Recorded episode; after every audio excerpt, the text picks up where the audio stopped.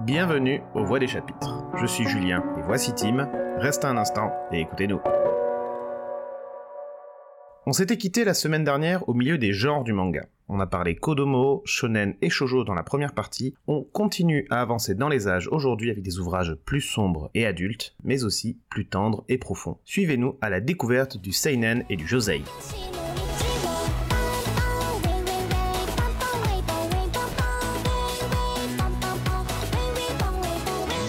Dans le Seinen, on va donc pouvoir retrouver des mangas un peu plus violents, un peu plus sexuels, avec des termes plus matures. On va donc pouvoir trouver des mangas comme Goblin Slayer. Goblin Slayer de Kosuke Kurose est une adaptation d'un roman, euh, ce qu'on appelle un light novel, qui est démarré en 2016. Le manga, en tout cas, a démarré en 2016. Le light novel a démarré en 2015. Et il est disponible aujourd'hui chez Kurokawa. Goblin Slayer ne brille pas par son scénario. Tout est dans le titre. Goblin Slayer, c'est l'histoire d'un homme dont la famille et l'enfance a été réduite en cendres par les gobelins, et il a donc décidé de vouer sa vie à détruire les gobelins. Les gobelins, c'est une race, un type d'ennemi dans le monde de la fantaisie, des petits orques. Et donc les orques sont des grands gobelins.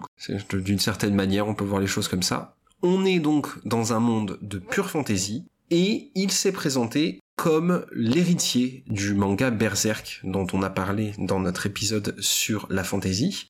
On va y trouver énormément de violence, des combats sanglants, mais également des scènes profondément dérangeantes. Je passe les détails, mais les scènes de viol ou d'abus ou d'harcèlement sont légion dans ce manga. Il offre quand même un dessin qui est extraordinaire, ce qui renforce justement la, dureté de ces scènes, mais aussi une histoire qui, je peux dire que ça brille pas par son scénario, elle offre une histoire de fantasy, qui est donc de la dark fantasy, on est sur un truc bien hard, bien dark, mais c'est très sympa à lire. Dans le seinen, on va aussi retrouver beaucoup d'œuvres de policiers, et plus particulièrement de thrillers. La différence policier-thriller, on l'a déjà expliqué euh, à de nombreuses reprises, je vous renvoie vers l'épisode qu'on a fait sur le policier, mais basiquement, policier, c'est une enquête, Thriller, ça va être une réflexion sur les protagonistes qui soient du côté du bien ou du côté du mal. Et Gannibal, c'est tout à fait ça. Gannibal, c'est une série créée par Ninomiya Masaki, qui a démarré en 2009, 2019, pardon, et qui a fini en 2022. Elle est disponible actuellement chez Meian, et c'est l'une de mes séries thriller favorites. Dans la charmante petite ville de Kuge, dans les montagnes nippones, on suit l'arrivée de Daigo, policier fraîchement débarqué, qui rencontre petit à petit la population de ce village. Les villageois sont prévenants, il y a des attaques d'ours, oui, mais il y a surtout la famille Goto. La famille Goto, c'est pas les plus gentils, du tout. Ils sont mystérieux, sombres, et on les soupçonne surtout d'être cannibales. On ne va pas en dire plus, je vous laisse aller découvrir ce bijou mais on est sur un ouvrage qui est adulte. La série a aussi été adaptée en live action euh, par Hulu et la première saison est sortie en 2022, elle est disponible en France chez Disney+. Et c'est, comme le manga, une œuvre qui est sublime, graphiquement, mais aussi scénaristiquement. J'en mentionne la série télé, mais vous allez avoir la même chose dans le manga. C'est incroyable. Et je vous recommande fortement d'aller le découvrir.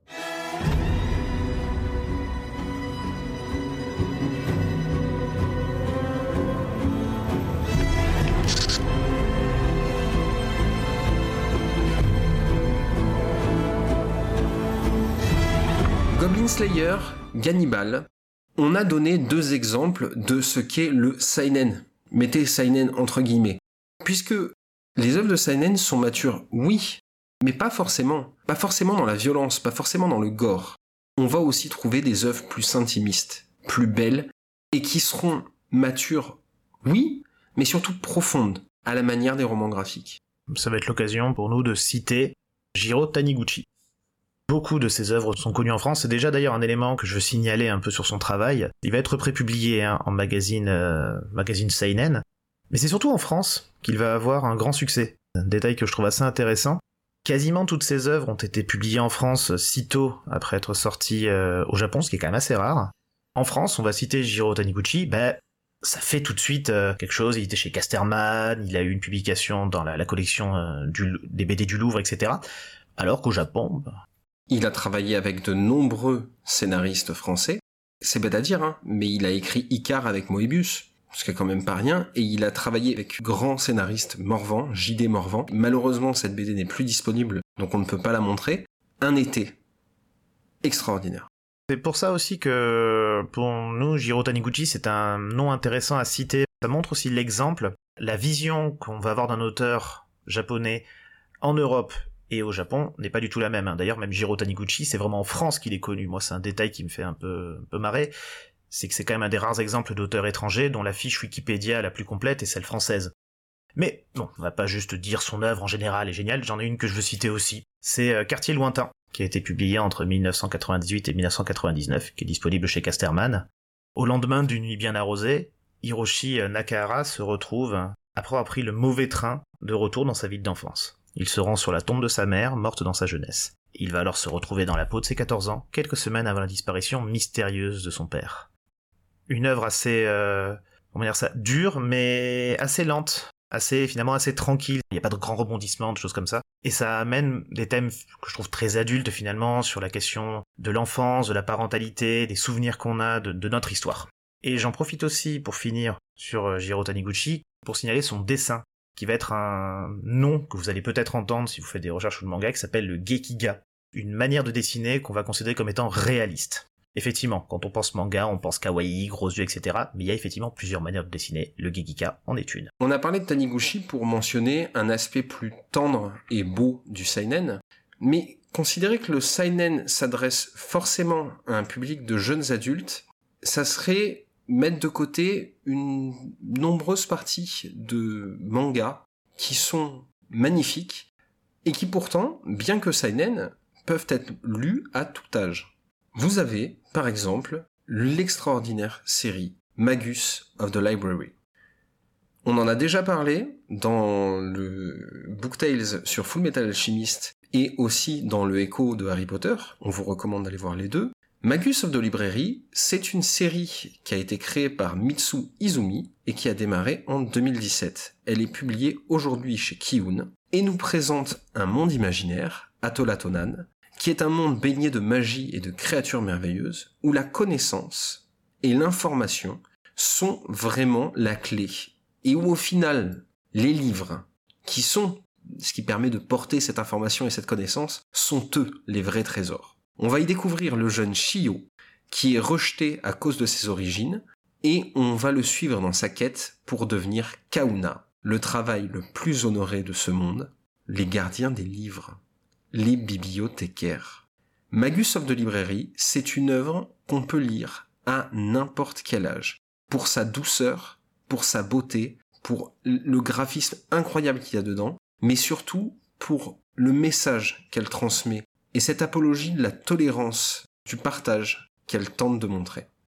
Avec ce dernier manga, on clôt le seinen, un genre qui va du affreux vers le beau, et qui présente les deux. Mais Seinen, c'est donc pour les jeunes hommes. Qu'est-ce qu'on fait pour les jeunes femmes? Pour les jeunes femmes, on va parler à ce moment-là de prépublication et de manga Josei. G-O-S-E-I. On va éviter de faire des blagues avec José. Étymologiquement, Josei, ça veut dire femme. C'est donc destiné aux jeunes femmes. Et là encore, on va trouver des ouvrages avec une réelle profondeur de scénario et une réelle profondeur de personnages. On va par exemple penser au manga Pavillon des hommes, qui est un manga créé par Fuji, euh, Fumi Yoshinaga, qui est une série en 19 tomes, qui a démarré en 2004 et qui a fini en 2020. Elle est disponible aujourd'hui chez Kana.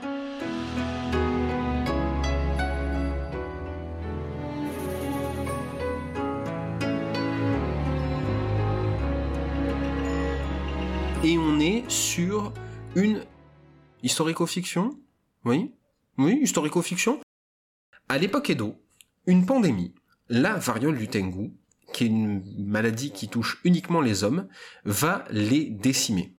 Une bonne partie de la jante masculine du pays est décédée, et une shogun va en prendre la tête. Une, une shogun, une shogunate, une shogun. Une shogun, prend donc la tête du pays et décide de créer un lieu où les hommes seront mis de côté, sauvegardés, protégés, pour les utiliser de plusieurs manières différentes, que ce soit pour la communication, pour le partage, peu importe. Elle crée le pavillon des hommes. Un pavillon coupé du monde qui n'accueille que des hommes.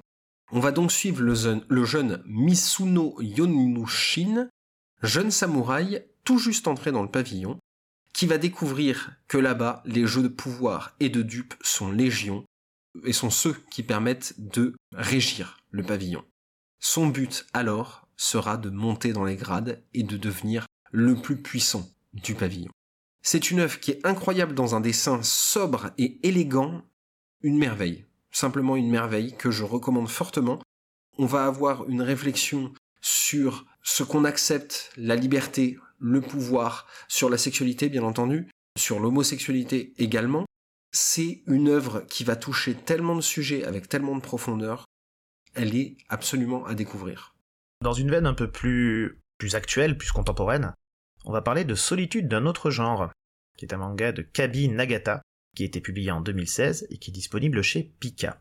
L'histoire de ce manga, ben, c'est une autobiographie. C'est l'histoire de Kabi Nagata. Difficile à résumer, c'est tout un ensemble du ressenti de cette femme dans le Japon contemporain autour de sa relation aux autres, et notamment autour de la question de la sexualité. Sexualité vue comme étant toute la sociabilité qu'elle a autour d'elle. Elle a, pendant sa vingtaine, tout le rapport que l'on a aux autres est lié à la sexualité, notamment à la séduction, et elle, elle n'a jamais appris ça. Elle ne sait pas comment faire, elle ne sait pas comment vivre comme ça. Elle va avoir des grandes périodes d'anorexie, de boulimie, ça va être compliqué, et elle va décider d'entrer dans la sexualité en allant dans un bordel lesbien. De ce point de vue-là, d'ailleurs, hein, le titre japonais est quand même un peu plus explicite que celui d'un autre genre. Hein. Euh, en anglais, ça donne Report on being so lonely I went to lesbian brothel. Donc effectivement, j'étais tellement seul que je suis allé dans un bordel lesbien. C'est un manga assez court, avec un dessin très particulier qui fait, entre guillemets, par rapport au cliché, pas du tout manga, mais qui est très intéressant sur justement ce rapport très, euh, très intime que les femmes ont avec leur corps, avec la sexualité au Japon. À noter aussi que l'auteur voulait être mangaka et se met en scène dans cette logique de, dessin, de dessin et de rapport à l'industrie. À noter pour finir, c'est le premier manga de cette mangaka, et cette publication n'a pas été faite en magazine, elle n'a pas été prépubliée, elle a été euh, au départ publiée chez Pixiv, qui est un site communautaire d'artistes japonais. Donc c'est aussi un exemple de tout un pan depuis une dizaine d'années de la production internet qui se développe ensuite en produit papier. Et de la même manière qu'on l'a fait pour le seinen, avec le josei, on va aussi trouver des histoires de vie profondes et douces, sans forcément de, de réflexion intense à l'arrière, tout comme Jiro Taniguchi le proposait pour le seinen, en Josei, on va trouver plusieurs histoires simplement belles, à l'image de Kamakura Diary.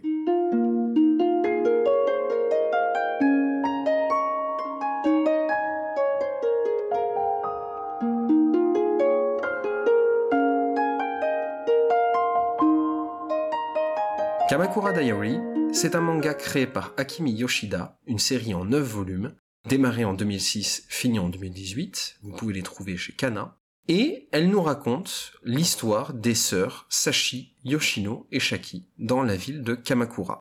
Une vie somme toute tranquille qui va être bousculée lorsqu'elles apprendront la nouvelle du décès de leur père.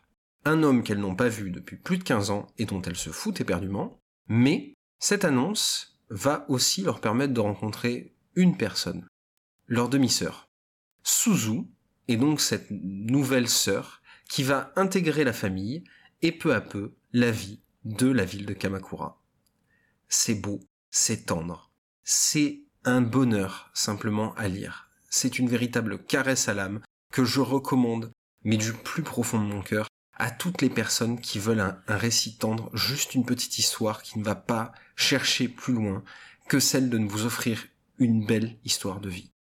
Il est aussi important de noter, on ne va pas rentrer dedans parce qu'on en reparlera plus longuement dans un épisode dédié, c'est les notions de yaoi, qui sont les mangas de romance homosexuelle homme-homme, et les yuri, qui sont les mangas de romance homosexuelle femme-femme, qui peuvent aussi présenter des histoires qui sont profondes et élégantes, ou bien juste des histoires où, euh, ça tape, quoi. Ouais, voilà. un peu, un peu érotique, on va dire ça comme ça. Alors, il y a érotique, et puis il y a d'autres histoires dont on parlera effectivement un peu plus tard, euh, où là, euh, où là non, c'est. Je disais érotique par euphémisme. Hein, Oui, voilà. mais on voit l'idée, quoi. Pour finir, dans les mots-clés, comme on l'a dit, manga, bande dessinée japonaise. Si vous entendez parler de manhwa, M-A-N-H-W-A, ça correspond aux bandes dessinées coréennes, et les man-ua, M-A-N-H-U-A, c'est les bandes dessinées chinoises. Pour finir, avec un peu d'ouverture en dehors de la péninsule japonaise, et en évitant de parler de l'influence du manga sur la production BD mondiale, parce que ça fera l'objet d'un autre épisode, on ne va pas parler d'un manga, mais d'un manfra. Bon, ça veut dire manga français, hein. c'est un terme marketing pas foufou, pas vraiment utilisé, et que vous n'entendrez probablement jamais. On en profite pour parler de Dreamland, créé par Renaud Lemaire, démarré en 2006 et disponible chez Pika.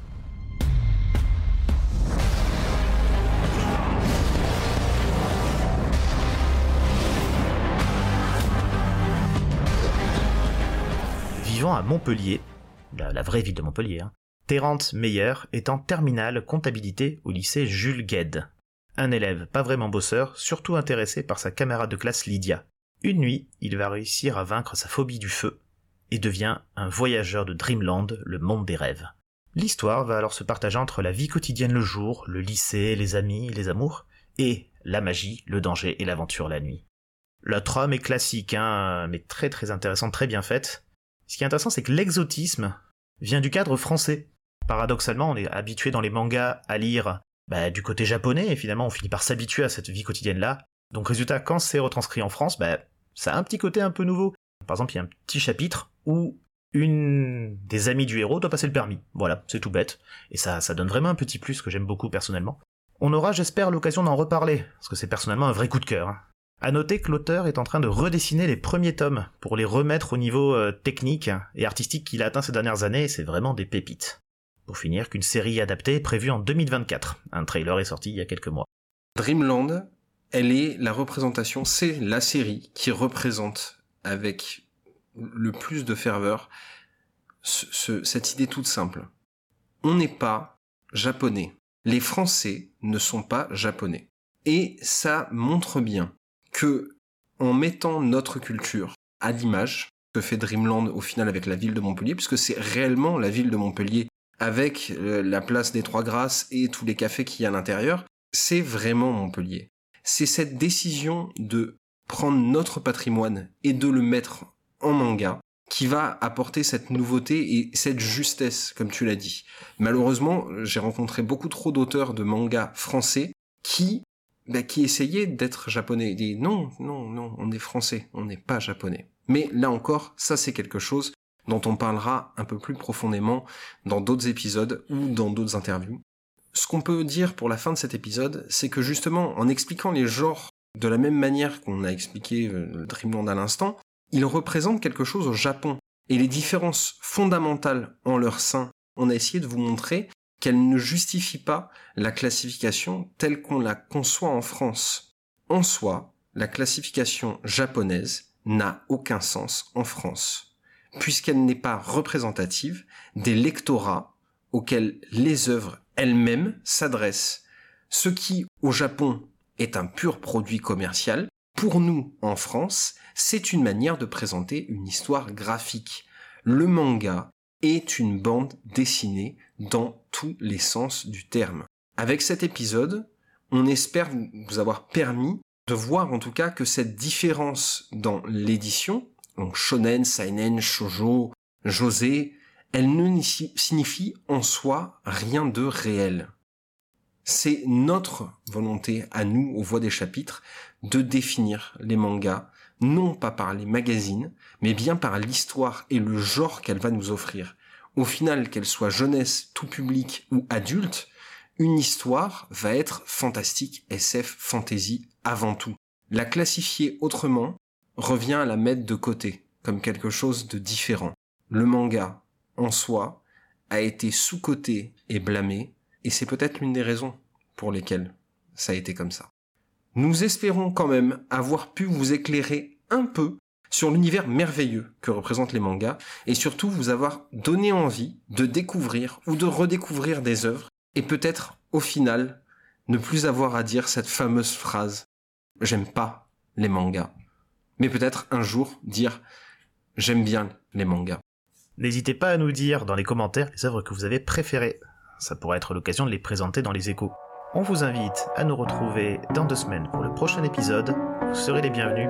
On voit des chapitres.